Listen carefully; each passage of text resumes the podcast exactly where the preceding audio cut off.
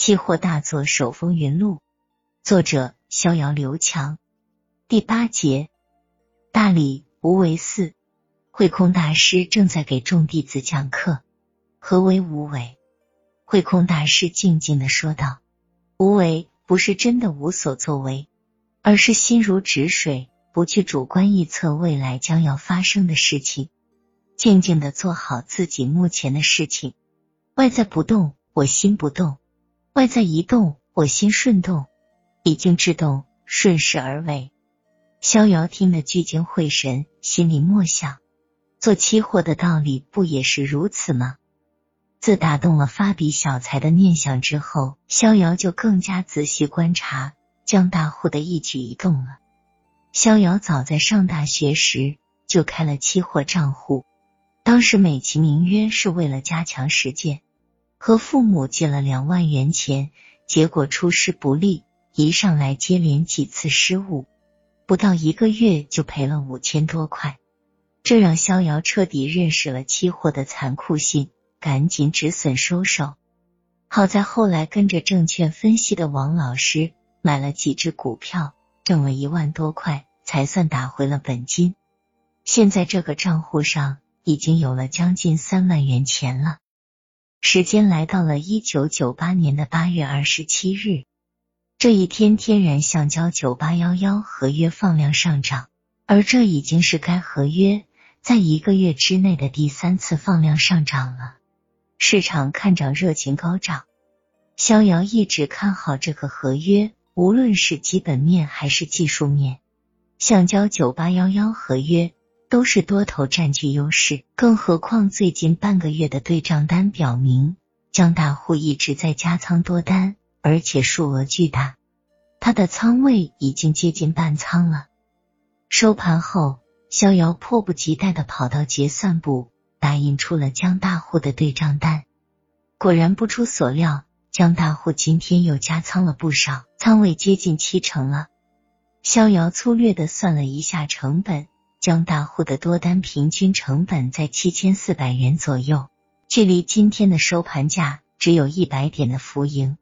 难道他准备大干一场？逍遥打算去江大户那里，最后摸摸底，轻敲了三下江大户办公室的房门，请进。江大户看到逍遥来给他送对账单，很高兴的让他进来。江总，您的对账单。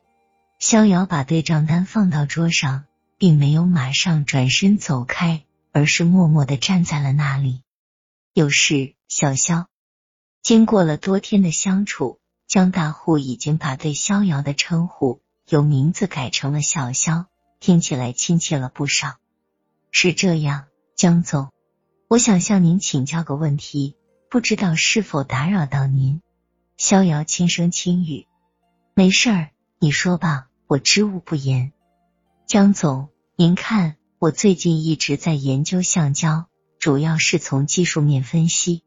您看，像今天九八幺幺合约这样的连续放量，是不是要向上突破的味道？